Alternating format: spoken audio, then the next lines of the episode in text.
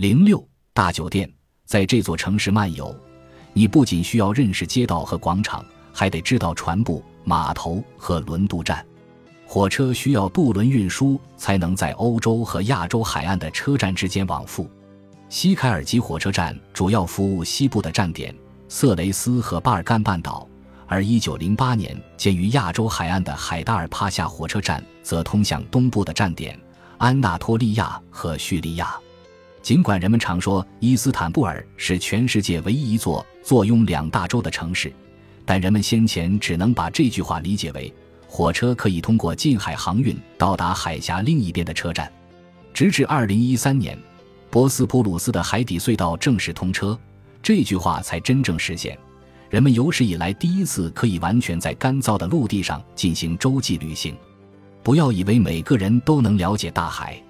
十六世纪海军司令毕尔雷斯在《奥斯曼帝国航海手册》中告诫道：“风暴来袭，海水变黑。”浪涛猛击海堤，渡轮撞击泊位，博斯普鲁斯海峡臭名昭著的筑波和洋流急速抽打着海甲，使这条狭窄的海峡看起来更像是一条河流，而不是大海的延伸。早期的海员和船夫常常对此束手无策。即使在人造卫星导航时代，博斯普鲁斯海峡依然是令港口引航员和船长紧张难安。陆地上的生存环境也同样变化莫测。伊斯坦布尔坐落在全世界最活跃的一条地震带上，每隔十几年就会发生一次毁灭性的地震。拜占庭帝国的编年史作家记录了伊斯坦布尔发生于公元402年的第一场大地震，此后小地震和灾难性事件屡见不鲜。557年，众多教堂毁于一旦。圣索菲亚大教堂的穹顶也多处受损。九百八十九年和一零三百四十六年，圣索菲亚大教堂的穹顶两度塌陷。奥斯曼帝国为此还特设了一个政府部门，全面负责灾后重建。这个部门总是十分繁忙。因四百八十九年、一五零九年、一五五七年、一六四八年和一六五九年，大地震夷平了不计其数的屋宇房舍。石头尖塔像火柴一样突然折断。一七六六年夏，伊斯坦布尔经历了接二连三的地震和余震，法提赫清真寺和卡里耶清真寺壮观的穹顶轰然坍塌，托普卡帕宫也严重损毁。苏丹穆斯塔法三世考虑到自身安全，不得不暂时逃离这座城市。一八九四年，大巴扎等主要公共建筑惨遭大面积破坏。奥斯曼帝国因此出台法规，要求用木材替代石头建造民宅，从而减少地震造成的伤亡。但这个解决方法引发了另一难题：在城内一些人口稠密的地区，巷道狭窄，水源又远在山下，所以大规模的火灾频繁发生。一盏油灯或者炭盆飞溅的火星，都可能将整个居民区燎为灰烬。反叛的禁卫军。护卫苏丹的精锐部队和保镖，就曾为发泄心中的不满，故意放火烧毁了数千间房屋。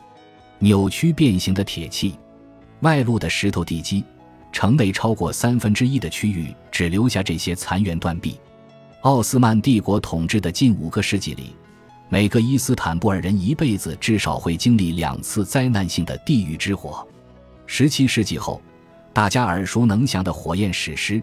继续恐怖火灾和生命奇迹的长篇诗歌，一直是伊斯坦布尔民间文学的重要组成部分。天一擦黑，欧洲区或者亚洲区的某个地方就可能突然起火。一位观察员写道：“不算个别居民区小范围的火情，一五六九年、一六三三年、一六六零年、一六九三年、一七一八年、一七八二年、一八二六年、一八三三年、一八五六年。”一八六五年、一八七零年、一九零八年、一九一一年、一九一二年、一九一五年和一九一八年，这座城市都发生过重大火灾。新建筑焚毁有时可能会暴露出古代的宝物。我和许多考古界的朋友曾经多次探查大火烧焦的地区。一九零八年，一位城市居民口述：“因为我们发现，有的地方以前看不出任何线索。”现在历经火海的洗礼，残存的石头物件却可能暴露一些我们想要的信息。灾后的景象，让我联想到庞贝古城。消防员在狭窄的坡道上，只能像帕夏的轿夫那样高举水罐跑步行进。他们着火了，着火了！的呼喊声与穆斯林的宣礼和野猫的午夜呜咽一样，都是这座城市的背景音乐。第一次进城的探险家奥布里赫伯特就碰见过一群半裸的疯子，他们一边尖叫，一边追着他在佩拉大街上奔跑。赫伯特心想。这群人肯定是在打击异教徒吧？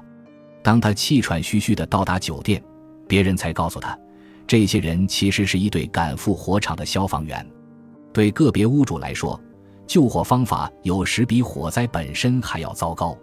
消防员配备的手动泵只能有效扑灭小面积的火灾，一旦火险有扩大的可能，他们的常规做法就是在火势蔓延之前，利用钩链拉倒近旁的建筑物。伊斯坦布尔火灾频频，事实上，消防员也造成了不小的损失。虽然火险无法消除，但是农村居民仍然大量涌入，城市空间加速扩张。到19世纪早期，拜占庭古城内的空地已然所剩无几，民宅的门廊常常直冲大街，家家户户都在房屋的上层设计了凸窗，以便多挤出那么一丁点儿的生活空间。街巷因此变成了幽暗的隧道，就连金角湾南部的要道，从城市西门行至苏丹托普卡帕宫的主路地范街，最宽的地方也就约二十英尺。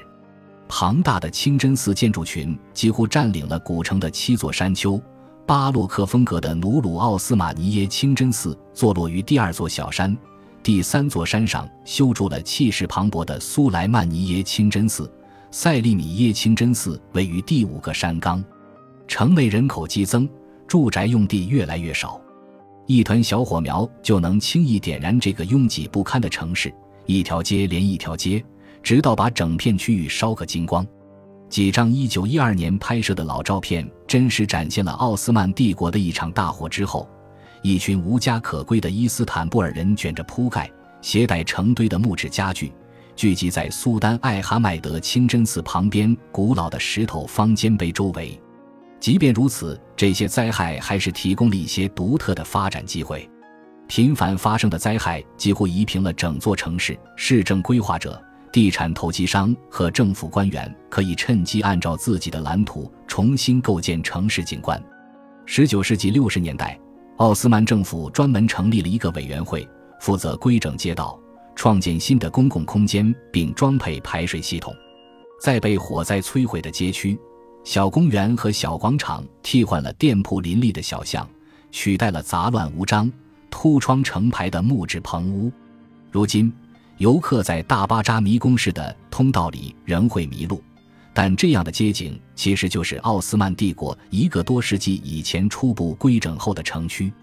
相形之下，这座城市当前的街区竟如同网格一样整齐。苏丹艾哈迈德清真寺、圣索菲亚大教堂等一些标志性的历史遗迹，因为早期屡遭破坏，现在周边的街景开阔敞亮。奥斯曼政府与其他帝国一样，长期实行所谓的强制性移民政策。因四百五十三年，穆罕默德二世征服伊斯坦布尔后。为促进城市人口繁衍，曾经推动强制性移民，而他的继任者却用这项政策实现不同的目的：有的是想惩治造反的村落，有的是要把工匠和牧人送去帝国需要这些技能的地区。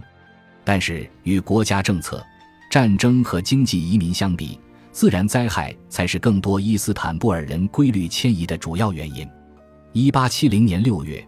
熊熊大火横扫金角湾的北部高地，佩拉区的许多地方只余下碎石瓦砾。这一时期，富裕阶级和外国投资人敏锐地嗅出了伊斯坦布尔城景周期性重建所暗藏的利益气息。但是，他们的计划有赖于另一项变革，也是当初建成西凯尔吉火车站的原因——铁路时代的来临。一八八三年十月，一个周日的傍晚。一列短短的火车驶出了巴黎东站，在成排的新电气灯的照明下，站台上人头攒动，大家一起见证了这次启程。这个动力强劲的蒸汽机车拖挂的车体并不长，只有一节行李车、两节卧铺车、一节灯火通明的餐车，以及尾部存放扁皮箱的油舱车厢和超大号的传动装置。乘客们很快就适应了车厢环境，他们满心期待地开始了一千八百英里横穿欧洲大陆的旅行。这正是第一次出发的东方快车。东方快车的首趟旅程是比利时工程师佐治纳吉麦克一手策划的宣传活动。乔治普尔曼在某种意义上也是这次首旅的来由，是他最强硬的对手。在铁路迷眼中，纳吉麦克确实是欧洲铁路史上的著名人物，但普尔曼才是真正的誉满天下。普尔曼的创新在于开发设计了可以起卧的车厢，即著名的普尔曼卧铺车厢。十九世纪六十年代初，他的设计模型在美国推出，每节车厢都按上下两行排列了二十个铺位，乘客搭乘火车进行长途旅行自此成为可能。尽管铁路车厢不过是安装了车轮的简易小屋，但无论如何，乘客们现在终于可以在类似床的铺位上舒服地躺卧了。本集播放完毕，感谢您的收听。喜欢请订阅加关注，主页有更多精彩内容。